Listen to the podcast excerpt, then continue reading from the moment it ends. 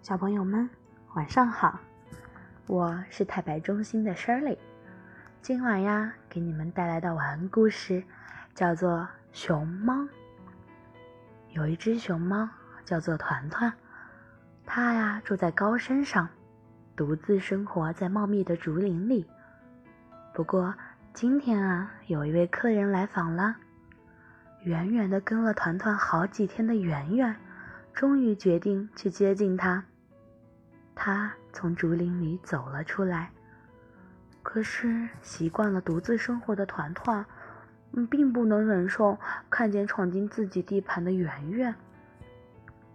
圆圆很聪明，用歌声打动了团团。他们在一起待了两天，非常亲密。不过明天呀，他们就会回去。过各自的独居生活啦。再过两年才可以团聚。然而呀，在这两年中，团团要做的事很多。和圆圆认识了四个月后，团团生下了一个熊猫宝宝，小天天。要想把它养得健康强壮，得花上多少精力呀？团团啊！好好爱护你的宝宝吧，因为地球上现存的大熊猫已经非常少了。还好，天天啊长得很健康，已经开始吃竹笋和嫩竹叶了。它呀早上要吃竹子，中午也要吃，晚上还要吃。对，总是吃同样的东西，因为竹子是熊猫主要的食物。没有了竹子，熊猫啊就会很困扰。偶尔，它们也换换口味。团团会带小天天去水边捉鱼，天天呀还要学习爬树。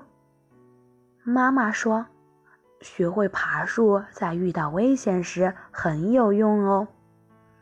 不过，有时候天天呀不知道怎么从树上下来，所以需要妈妈帮忙。天天很喜欢在自己的草地上打滚，妈妈总是在一旁默默地看护着他。虽然已经快一岁了，他还是很贪玩。时间慢慢的过去了，很快天天就要满两岁了，不能再依赖妈妈了，因为妈妈又要开始独居生活了。天天踏进了另一只熊猫的地盘，哎呀，不好，它受到了攻击。但这一次，妈妈没能来帮它。天天现在必须自己照顾自己，为自己找一块领地。不过，在明天到来之前，还是睡在树上比较安全。终于，天天找到了一个有很多竹子的新地盘。他用尿液在周围所有的树上都做了记号。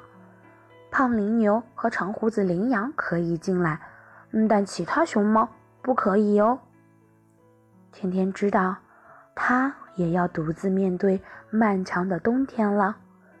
不过，只要身上还有竹子，他就会一直生活下去。让我们祝天天和所有的熊猫们都健康快乐吧。好了，我们的故事就要结束了。那在这里呢，舍利也祝所有的宝贝们能健康快乐的长大，就像天天一样。再见。